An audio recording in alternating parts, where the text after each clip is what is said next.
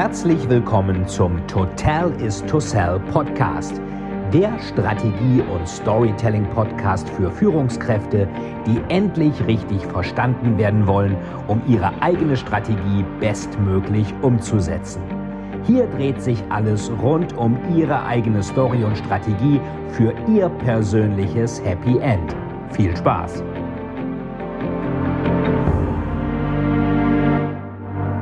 Herzlich willkommen zu einer neuen Folge des Total is to Sell Storytelling Podcast. Heute wieder mit einem sehr, sehr interessanten Interviewpartner, nämlich Andreas Buhr von der Buhr und Team Academy und dem Gründer von Mehr Erfolg im Business. Bleibt dran! Herzlich willkommen zu einer neuen Folge des Totalis to Sell Storytelling Podcast und hierbei das Storytelling TV. Und es ist mir eine ganz große Freude, meinen lieben Kollegen und Freund und auch schon Partner auf diversen Bühnen, Andreas Buhr, zu begrüßen. Leiter von Mehr Erfolg im Business und glaube ich äh, zusammen mit vielleicht Martin Nimbeck, äh, Klaus Fink und Dirk Kräuter, glaube ich, der Vertriebsexperte in Europa. Lieber Andreas, herzlich willkommen. Schön, Dankeschön. dass du dabei bist. Neuen Titel muss ich mir direkt mal aufschreiben. Europa hat noch ja. keiner gesagt. Gut, aber wenn du das sagst. Ja, Dankeschön, ja. lieber Feind. Ähm, es gibt ja heute wirklich was zu feiern bei dir. Ja. Ähm, äh, dein neues Buch, vielleicht kannst du es auch mal in die äh, Kamera halten, erscheint ja heute. Vertrieb geht heute anders. Äh, anders ist auch schön, anders geschrieben, also und ja genau, anders sieht man sehr gut. Das ist äh, Ende des Verkaufens. Also ähm, und du sagtest, äh, ich habe vorhin gehört, du musst gleich noch 400 Bücher signieren und heute ist der Erscheinungstag, was ja. man so in der Buchbranche EVT nennt. Ja, genau. Erstveröffentlichungstag. Ja, genau. Mhm. Super. Du also es jetzt bestellen. Bei Amazon ist schon vorbestellbar möglich. Und ja, es ist ein magischer Freitag heute. Perfekt. Das würden wir auch verlinken, äh, auch bei mir in YouTube, dass, mhm. äh, dass ihr, liebe Zuschauer, Zuschauerinnen, das auch euch gleich mal ähm, zu Gemüte führt. Aber jetzt mal zu dem Titel, lieber Andreas. Vertrieb geht heute anders. Das Ende des Verkaufens klingt ja erstmal provokant. Ähm, ja.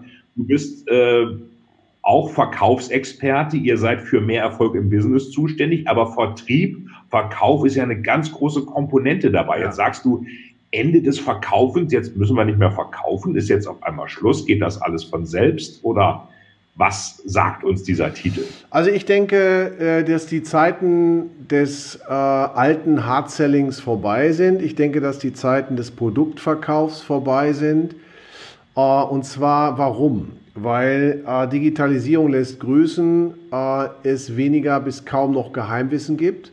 Das heißt, wenn ich heute was recherchieren will, dann kann ich die Dinge rausfinden. Es gibt ganz wenige Branchen, wo es noch Restgeheimwissen gibt. Im Allgemeinen ist das Wissen in der Welt. Wir leben in einer transparenten, schnellen, ähm, flachen, in einer, mit einer flachen Hierarchie gekennzeichneten Welt von wenig Geheimwissen. Das bedeutet, dass der Kunde informierter ist als der Kunde früher und der Kunde ja. manchmal informierter ist auch als der Verkäufer heute. Wenn Verkäufer von heute nicht auf Zack sind, dann weiß der Kunde über Produkte und Dienstleistungen besser Bescheid als der Verkäufer. Und das heißt, dass äh, der Kaufprozess heute ein anderer ist. Also der, die Customer Journey eine andere ist. Der Kunde ist informierter, er ist kritischer, er stellt bessere Fragen, er will den Dialog auf einer anderen Ebene haben und deswegen ist es nicht das Ende des Kaufens, denn es wird immer Menschen geben, die kaufen. Die Frage ist nur, wie wird gekauft und was können Verkäufer tun,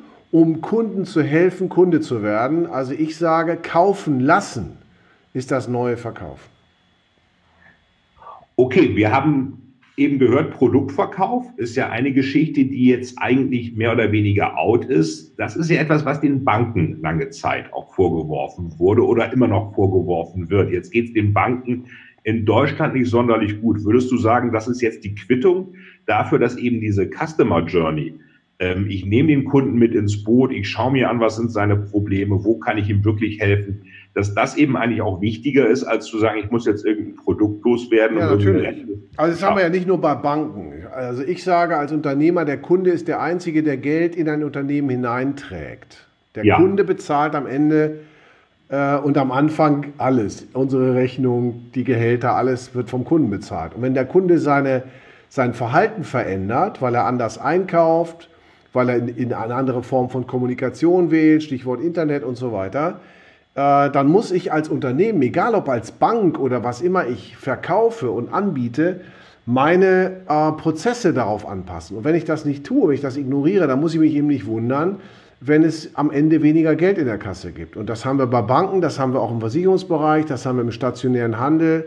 Ganz lange haben äh, Menschen an altem Verhalten festgehalten, was ja menschlich ist. Menschen mögen Veränderungen nicht so gerne. Und diejenigen, die diese Veränderung antizipiert haben, die darauf eingegangen sind, die proaktiv nach vorne gegangen und sind und verändert haben, die sind eben heute vorne dabei. Ihr helft ja Unternehmen, lieber Andreas, dabei erfolgreicher zu werden. Jetzt hast du eben den Handel erwähnt, Versicherungen erwähnt, Banken erwähnt. Vielen von denen ging es früher richtig gut. Versicherungen geht es ja eigentlich immer noch ganz gut. Und jetzt ist ja die Frage, ich muss ja eigentlich dann so eine Art Paradigmenwechsel bei den existierenden Leuten hinbekommen, wenn ich mich auf diese neue Welt des Andersverkaufens einstellen möchte. Ähm, was würdest du jetzt meinetwegen einem Vertriebsleiter sagen, der sagt, ich habe jetzt hier eine ganz alt eingesessene Truppe, das hat ja. früher immer alles funktioniert. Ja. Auf einmal wollen die Kunden nicht mehr. Ich habe letztens eine Studie gelesen, die Millennials, Generation Y, ähm, die gehen lieber zum Zahnarzt als in die Bankfiliale. Ja. Ähm, gut, beim Zahnarzt sind die Zähne dann in Ordnung danach. Bei der ja. Bankfiliale weiß man es immer nicht so recht, was dann äh, sich geändert hat. Äh, was würdest du so einem Vertriebsmanager sagen? Was muss der machen mit seinen Leuten? Also zunächst mal, ähm, ich würde mir anschauen, wie werden die bezahlt wie lange sind die dabei? Was ist deren Aufgabe? Also nehmen wir mal ein Beispiel, es sind 100 Personen. Es geht um diese 100, die von A nach B gebracht werden müssen. Klassischer mhm. Auftrag auch bei uns in der Bu- und Teamakademie, wenn wir B2B arbeiten. Dann sage ich, bist du bereit, dich auch von Menschen zu trennen? Äh, manchmal äh, ist eine Trennung übrigens auch für die andere Seite ein Segen. Ja. Wenn Leute lange einen Job machen, der eigentlich gar nicht zu ihnen passt und plötzlich wird diese diese Zusammenarbeit beendet, dann ist das ja äh, ein, manchmal eine Erlösung für beide Seiten. Also ja. Das setzt die Bereitschaft voraus. Führung beginnt für mich in der Rekrutierung, in dem Finden der passenden Leute. Und wenn ich Rekrutierung und Findeprozesse habe, dann brauche ich auch Trennungsprozesse. Und ja. das ist etwas, was nicht en vogue ist, das ist auch nicht angenehm und das wird im Allgemeinen totgeschwiegen, ist aber eine Führungsaufgabe, finde ich auch, eine wertschätzende Beendigung eines Arbeitsverhältnisses zumindest einzupreisen in die Führung. Denn wenn ich keine neuen Mitarbeiter zulasse, habe ich irgendwann betreutes Wohnen. Also ja. stell dir vor, du hast eine Mannschaft, die, weiß nicht, zehn, zehn Jahre lang immer zusammenbleibt, die zusammen ja. alt wird. Ich habe sowas in, bei, bei Kunden gesehen, da kennt dann jeder von jedem alles und die sind gegenseitig Trauzeugen und, und, und gehen zur Einschulung der Kinder da kommen die zum Wohnen ins Büro. Da ist keine so richtige, äh, sagen wir mal, äh, äh, Energie, Vertriebsenergie, ist auch kein ja. richtiger Zug auf der Kette. Das bedeutet, ich würde immer empfehlen, schau dir die 10, 15 Prozent von den 100 an, die wollen. Es gibt immer einen kleinen Anteil äh, von Menschen, die sagen, äh, äh, gib mir eine Aufgabe, ich mache das. Und Menschen, die wollen, finden immer einen Weg. Fang mit denen an, die wollen und definiere mit denen, die wollen, die Standards, die Do's and Don'ts, deine Frequenz, deine Quote, das, was du getan haben willst. Und dann geh mit diesem Anspruch an den Rest der Mannschaft und dann ist die Aufgabe eines guten Trainers äh, oder eines Redners oder wenn du eine Mischform bist, eben das Mittelfeld eine Klasse besser zu machen. Und dann musst du sicher sein, äh, äh, immer auf der anderen Seite, auf der Kundenseite, dass es da auch ein paar gibt, die absteigen oder Menschen gibt, die eben nicht mitgehen, Menschen gibt, die die, die Geschwindigkeit nicht wollen oder nicht mehr wollen oder das nicht mehr können. Du kannst sie nicht alle retten. Das heißt, ich muss, ich komme zurück zum Anfang, auch bereit sein, mich von Menschen dann zu trennen oder mich von Menschen zumindest geistig zu verabschieden. Aber du musst eigentlich erstmal so eine Art Koalition der Willigen haben, könnte man ja sagen. Und die darauf einschwören und dann dieses Momentum nutzen, um den Rest der Organisation mitzunehmen. Ja. Wenn die anderen aber nicht wollen, muss man auch mal sagen, okay, dann ist es halt der falsche Platz. Man, man spricht ja oft vom Customer Lifetime Value, also welche Kunden, mit welchen Kunden mache ich denn wirklich guten Gewinn? Das gilt ja genauso für Mitarbeiter. Ja. Um, um mit den guten Kunden guten Gewinn zu machen, muss ich auch die, die mir vielleicht nicht weiterhelfen, auch in irgendeiner Weise vielleicht denen auch mal sagen, Relationship ist beendet. Ja, Bei Mitarbeitern also, gilt das ja ähnlich. Das ist eben, manche sagen, die sollen sich der Wandergruppe anschließen. Unternehmer sagen, die werden zur Adoption freigegeben. Das sind jetzt harte Begriffe. Ja. Ich will es nochmal so als, als Trainer, als Trainerseele sagen. Ich liebe die alle. Ähm, und ich finde das ganz großartig und, und die Menschen, und ich bin ein totaler Menschenfan. Mhm. Nur wenn wir an einem Tisch sitzen und Interessen haben, dann müssen die, die an dem Tisch sitzen, auch die Interessen vertreten können und wollen. Ja. Oder wollen und können, vielleicht eher in der Reihenfolge. Und da gibt es eben manche, äh, die vielleicht nach 30 Dienstjahren, nach 35 Berufsjahren die Körner nicht mehr haben, die das nicht mehr wollen, die ja. sagen, ja, ich biege jetzt in den dritten Lebensabschnitt meiner Alters äh, äh, meiner, meiner Alterszeit ein. Das muss man akzeptieren und dann ja. finde ich, muss eine andere Entscheidung auch her. Das ist doch legitim. Niemand ist da, wo er ist, immer gleich, sondern ja. das Leben ist Veränderung und ich finde das auch nicht schlimm. Und in dem Moment, wo wir uns ein Stück von diesem Drama verabschieden, zu glauben, wir müssten alle retten oder es müssten irgendwie alle in einen Bus passen, glaube ich, wenn du, wenn du das auf Vertriebswelten beziehst, wenn du klar polarisierst, kommst du auch zu besseren Ergebnissen. Ich glaube ja auch, Vertrieb polarisiert ja sowieso, gerade in Deutschland. Äh, Verkaufen hat ja, ich weiß nicht, wie deine Erfahrung ist, aber hat gerade im deutschen Kontext hat das immer sowas, so aufs Auge drücken, übers ja. Ohr hauen, eindrücken, ähm, hier mal anverticken, andrehen. Ja. Äh, und auch die Verkäufer an sich, da sind gleich so hier Treppenhausterrier und, und Wadenbeißer und, und Klinkenputzer. Das ist ja der Prozess, du hast es so schön gesagt, der dem Unternehmen als einziges Geld bringt. Alles andere kostet Geld, der Kunde bringt Geld, der bringt Geld meistens über den Vertrieb. Und das ist aber, hat einen extrem eigentlich negatives Image nach wie vor. Ähm, was ist deine Erfahrung? Warum ist das gerade in Deutschland so, das Verkaufen? Ja, das hat, was hat was für mich mit der deutschen Mentalität zu tun. Wir mögen halt Katastrophen. Wir ja. mögen Bedenken haben, wir sind große Bedenkenträger und wir mögen haben Katastrophen. Wir sind ja auch in der Lage, unsere Helden zu zerstören. Ja. Das kriegen die Deutschen hin. Wir Deutschen sind ein eher skeptisches und ich empfinde eher ein neidisches Volk. Das ja. haben wir bei den Amerikanern zum Beispiel nicht. Na, wenn da Nein. jemand äh, Erfolg hat und scheitert und wieder aufsteht, dann wird er gefeiert dafür, dass er keinen Erfolg hat und wieder aufgestanden ist. Und wenn das in Deutschland passiert, dann werden die Leute irgendwie verballhornt oder ja. werden ignoriert oder werden, werden in der Presse runtergeschrieben und einfach zerstört. Und der Verkäufer, der hat in Deutschland ein schlechtes Image, weil über diese schlechten Erfahrungen gerne berichtet wird. Und ich kann die Presse sogar verstehen, die müssen ja schlechte Nachrichten verbreiten, weil sie sie ja. besser verkaufen als die guten. Man, man ist ja vielleicht ein Stück sensationsgierig und, und lüstern und möchte dann wissen, äh, wenn irgendein Betrug stattgefunden hat, wie es dazu kommen konnte. Äh, ich bleibe dabei und sage, das sind 5 Prozent und in manchen Branchen sind es vielleicht 10 Prozent die daneben liegen. Es gibt in den allermeisten Fällen gute Absichten. Ähm, Verkäufer helfen Menschen dabei, wenn sie Kunden werden, das Leben zu einem besseren Ort zu machen. Sie lösen Probleme, sie stiften Nutzen, stiften Vorteile für die andere Seite. Dafür wird bezahlt und wenn der Preis fair ist und die Leistung fair ist, leistet der Verkäufer für die Wirtschaft einen hervorragenden Job. Da möchte ich die Lanze brechen für jeden, der Verkäufer ist. Und ich glaube, als Unternehmer hast du immer auch eine Verkäuferrolle. Nun ja. verkaufst du als Unternehmer keine Produkte, sondern du verkaufst als Unternehmer deine, deine Geschäftsidee, du verkaufst dein Unternehmen, du hast vielleicht ganze Abteilungen, die du zusammenbringst. Und wer das kann, wer diese Disziplin beherrscht, ich glaube, der hat am Ende auch mehr Erfolg. Ja, ich sage meinen Kunden immer, wenn die jetzt ein abstraktes Produkt haben, meinetwegen eine Beratungsleistung, Sag lieber Kunde, wenn du kein Produkt hast, was du mal eben selber aus der Tasche ziehen und zeigen uns ins Schaufenster, Schaufenster stellen kannst, dann bist du wahrscheinlich selber das Produkt.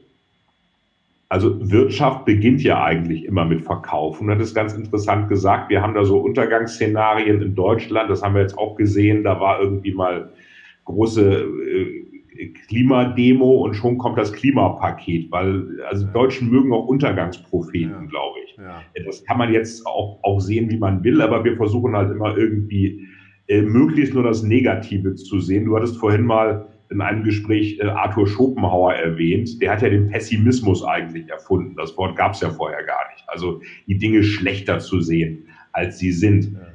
Jetzt kenne ich deine Vita ja, lieber Andreas, aber vielleicht kannst du für unsere Teilnehmer und Zuhörer auch nochmal erzählen, wie bist du denn eigentlich zum Verkaufen gekommen? Ja, für mich war das alternativlos. Ich wollte ursprünglich Fußballprofi werden, aber dafür war ich nicht gut genug. Und ich musste äh, irgendwie mein Studium finanzieren, BWL Bielefeld, und äh, äh, brauchte Geld. Ganz einfach. Und ich habe äh, bei einem Staubsaugervertreter gelernt, 14 Tage lang. Äh, äh, länger habe ich das nicht machen wollen, weil das am Ende auch eine Imagefrage war. Ich habe dann was gemacht, was noch ein schlechteres Image hat. Staubsaugervertreter. Ich habe dort gelernt, warum ein Staubsaugervertreter ein Hochhaus immer von oben nach unten bearbeitet. Was kannst du dir vorstellen, warum? Nun, wenn er von oben nach unten klingelt, kommt er an seinem Misserfolg immer nur einmal vorbei. Ja, okay, fangen ja. oben an und hören unten auf. Und da habe ich gesagt, gute Erkenntnis, aber nicht mein Thema. Und ich habe dann angefangen in der Finanzdienstleistungsbranche und habe als junger Mann Menschen geholfen zu erkennen, dass die Rente nicht sicher ist. Dass Norbert Blüm über Jahre, ähm, wie ich finde, eine schwierige Wahrheit verbreitet hat. Und äh, äh das ist über die Jahre auch gut gelaufen. Auch die Produkte, die wir verkauft haben, die funktionieren und sind nach wie vor gut. Ich habe das Unternehmen dann nach 25 Jahren ähm, Mitarbeit dort, wir haben 280.000 Kunden gehabt und 3 Milliarden Geschäft vermittelt, mit über 1000 Mitarbeitern verkauft und habe 2006 meine ähm, heutige Bu- und Teamakademie gegründet äh, und wir beschäftigen uns mit mehr Unternehmenserfolg in der Disziplin Verkauf und Führung. Und ganz genau ähm, beschäftigen wir uns damit, wie die Herausforderung der digitalen Transformation in Führung und in Verkauf heute bewältigt werden kann. Also ganz konkret, wie kann ich die reale Welt und die Internetwelt so zusammenbringen, dass Verkäufer und Führungskräfte von heute das Passende tun können, um Unternehmenserfolg nach vorne zu bringen dann wären doch eigentlich die Banken äh, perfekter Kunde für eure Akademie, weil die haben doch genau die Herausforderung, die müssen eine alte Garde auf, auf Spur bringen, die müssen ja. die Kunden begeistern, die müssen digital werden. Ähm, wenn jetzt meinetwegen die Commerzbank zu euch kommt, würdet ihr sagen, ja, wir haben da einiges zu bereden? Also die Commerzbank ist schon gekommen, wir haben auch uns unterhalten, aber die Beauftragung kam nicht. Das war bei der Dresdner Bank genauso. Dann ist irgendwie daraus ja auch die Commerzbank geworden. Die Frage ist, wie ist die Zukunft der Banken zu sehen? Ähm, klar, die können unsere Dienstleistungen gut gebrauchen. Ich denke aber, dass die so viele interne Themen haben, mhm. prozessuale Probleme, Filialen werden geschlossen, Leute werden freigesetzt in der gesamten Bankenlandschaft. Und wenn die Hütte brennt, hast du kein Geld für Trainings. Ähm, dann bist du beschäftigt, irgendwie aufzuräumen. Äh, ja, theoretisch ja. Und wenn die, wenn die Commerzbank, ich bleibe bei dem Beispiel, anriefe, dann würde ich auch hinfahren und uns, äh, äh, wir wollen uns in Stellung bringen. Ich habe Zweifel, dass das passiert. Wir machen lieber was anderes. Was wäre denn der perfekte Kunde? Welcher, welches Unternehmen würdest du sagen, könnte von euch wirklich jetzt noch so den letzten Schubs kriegen, um wirklich nachhaltigen Erfolg in der Vertriebs- und Führungswelt des 21. Jahrhunderts zu haben? Also wir sind äh, zwischenzeitlich Experte geworden für ähm, mittelgroße Start-up-Unternehmen, also für Unternehmen, die neu angefangen haben und die jetzt eine Führungskultur brauchen. Äh, plötzlich sagen, ja, wir hatten vor drei Jahren äh, zehn Mitarbeiter und haben jetzt 300, jetzt brauchen wir Strukturen, eine Meetingkultur, eine Feedbackkultur. Mhm wir haben Jahresauftakt, Jahresabschluss, wir haben, wir haben Weihnachtsfeiern. Wir müssen schauen, dass wir irgendwie uns eine Struktur geben. Da passen wir gut rein. Also für mittelgroße Startup-Unternehmen sind wir äh, auch schon äh, in einigen Fällen sehr intensiv über Jahre tätig. Dann Großkonzerne, immer vorausgesetzt, dass sie so einen Umstrukturierungsprozess haben. Digitale Transformation heißt ja immer, die Kundenreise hat sich verändert. Ja. Wir sprachen eingangs drüber. Und wenn, wenn äh, die Kundenreise sich verändert, dann muss das Verhalten von Verkäufern und von Führungskräften darauf einzahlen, sich also auch verändern. Da sind wir natürlich richtig als Ansprechpartner, gerne auch europäisch, denn wir sind ja zwischenzeitlich 28 Kollegen und können unsere Botschaft in sechs verschiedenen Sprachen äh, trainieren. Das heißt, wir sind Ansprechpartner für mittelgroße teilweise auch für Großkonzerne, weil wir ganze Gruppen in, diese Weise, in dieser Weise weiterbringen können. Aber Achtung, nur dann, wenn wir auf der Konzernseite auch mit Entscheidern zu tun haben, die Mut haben, eine Entscheidung zu treffen. Ich habe eher den Eindruck, als wenn ich in der Konzernwelt zu tun habe mit Menschen, die aufgrund des Veränderungsdruckes das erste Mal an den Rand der Überforderung kommen und bevor sie eine Entscheidung treffen, lieber äh, Verantwortung ist ein Wanderpokal, das weitergeben und dann kommen die Entscheidungen eben nicht zustande. Das heißt, wir haben, wir hätten gerne an der Stelle eine klare Beauftragung einiger Konzerne, mit denen wir im Gespräch sind, erleben es aber eher als längerfristig und als sehr geduldig zu sein, bis dort Entscheidungen getroffen werden, die aber dringend zu treffen wären, denn äh, der, der Kunde wartet nicht.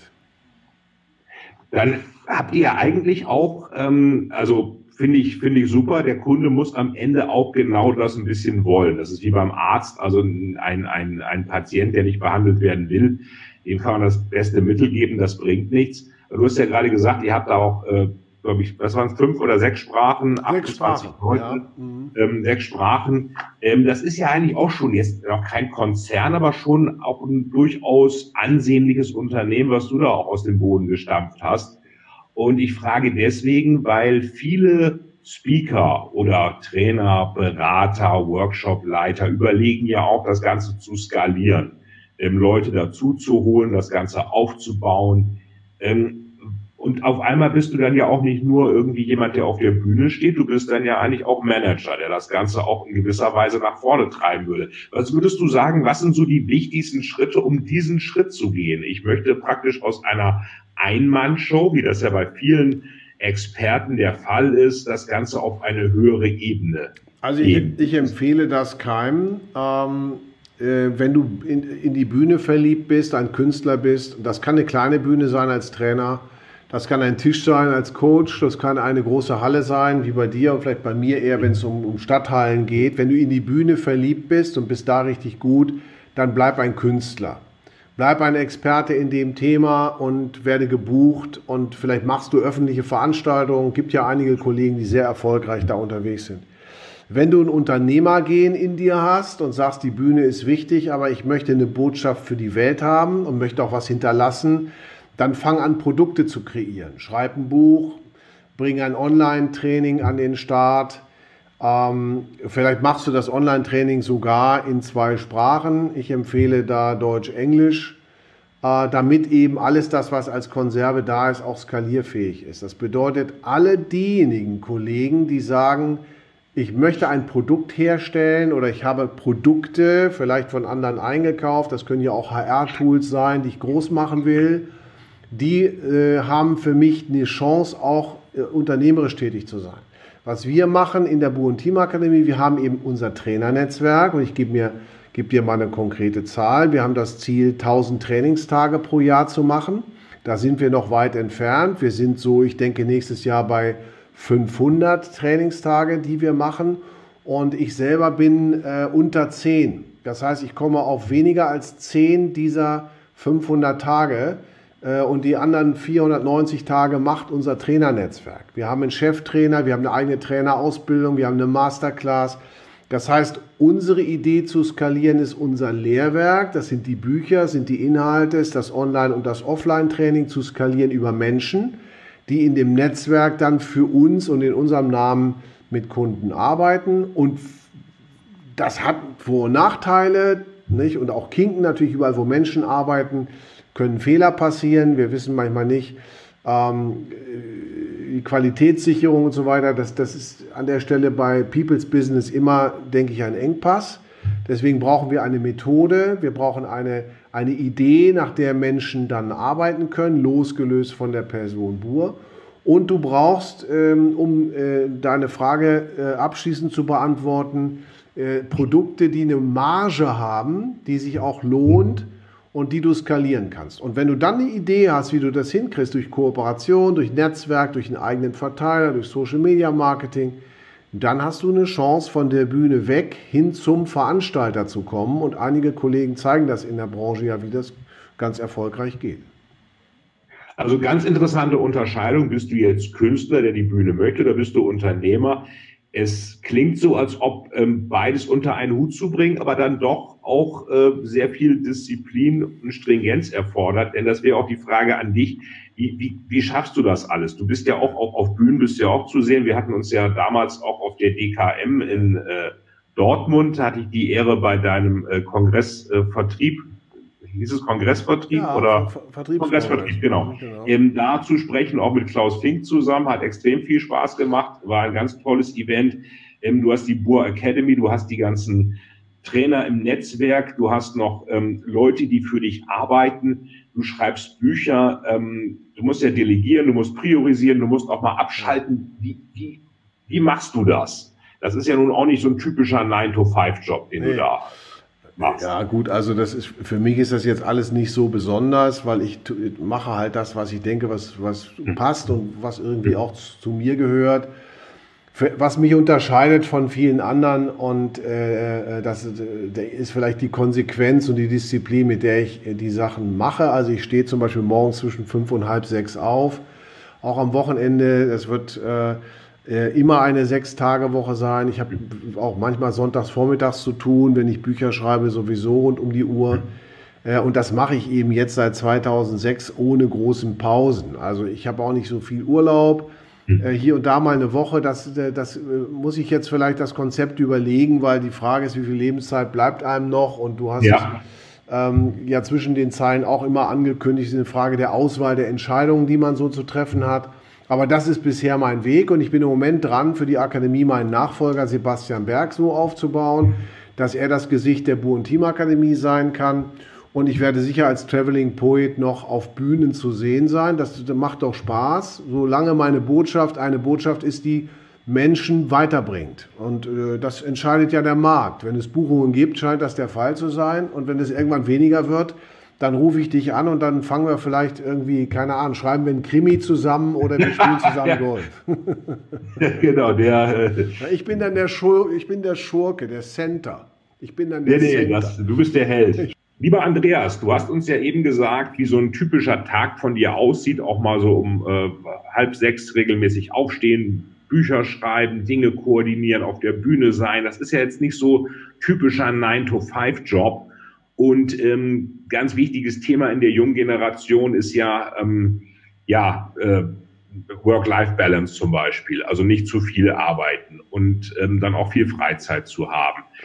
Das Interessante ist, einige, die starten richtig durch, auch von den jungen Leuten, die gründen tolle Start-ups, machen was. Viele sagen aber auch, ich glaube in NRW war jetzt eine Umfrage, die meisten wollen am liebsten von den Hochschulabsolventen im öffentlichen Dienst für den Staat arbeiten. Ähm, wie siehst du da die, die Unternehmer- und Risikokultur in Deutschland und, und was würdest du Leuten denn eigentlich raten, die jetzt wirklich Gas geben wollen? Ja, also äh, äh, wenn Leute Gas geben wollen, würde ich sagen, Gas ist vorne rechts. Take okay. the pedal to the metal. Ja. Und es ist so, klar, ich erlebe das auch, dass die, diese Life-Work-Balance-Diskussion übrigens nicht Work-Life-Balance, sondern Life-Work-Balance. Ne? Viel ja. Life, Life, Life, wenig Work, viel Balance, Balance, Balance. Die Diskussion erreicht uns hier auch. Und wir haben dazu ja auch eine Studie gemacht und ein Buch gemacht und, und wir haben uns wirklich fünf Jahre intensiv damit befasst. Alles schön. Und ich gönne jedem wirklich alles. Und wenn jemand mir sagt, Andreas, eine Kreuzfahrt mit 60 ist Unsinn, da rieselt der Kalk aus der Hose, ich möchte die Kreuzfahrt mit 30 machen, dann mach sie mit 30. Nur ich sage dir als Unternehmer auch, hinten werden die Enden fett, guck, was rauskommt. Stimmt dein Ergebnis?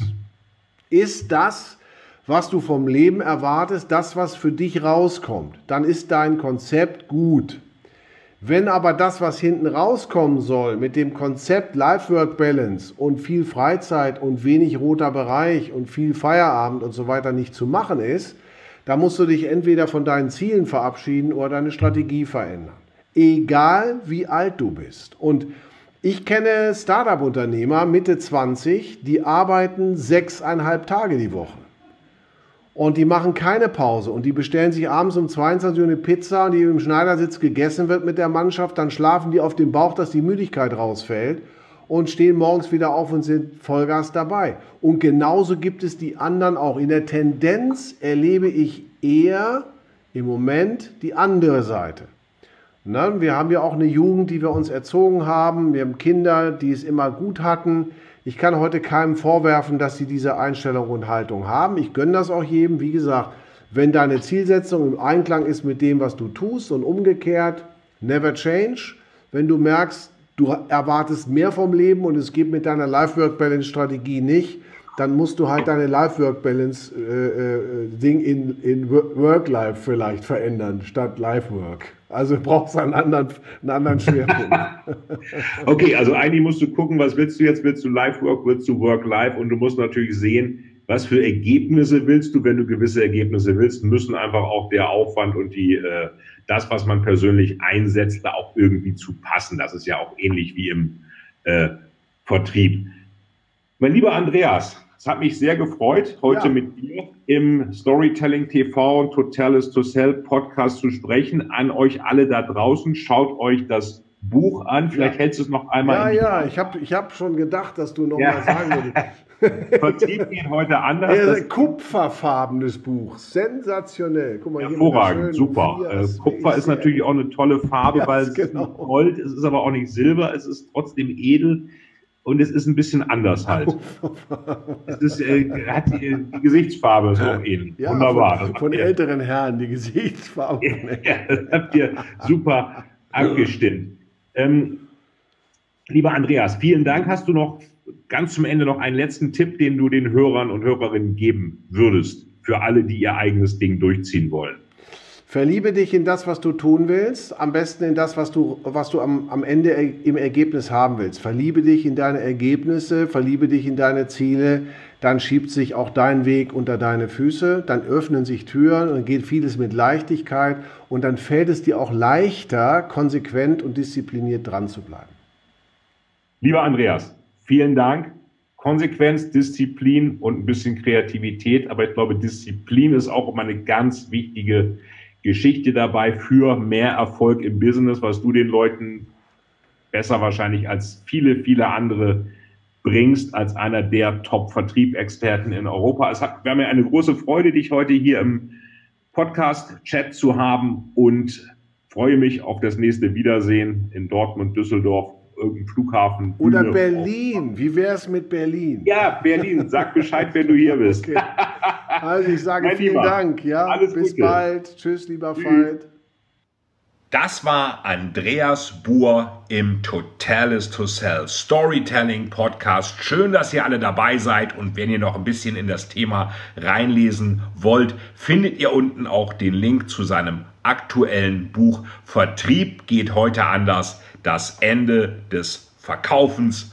Was beim Verkaufen sicherlich immer hilft, ist eine gute Story, die klar zeigt, welches Problem ich löse. Schön, dass ihr dabei wart und bis zum nächsten Mal im Total is to Sell Storytelling Podcast. Euer Veit.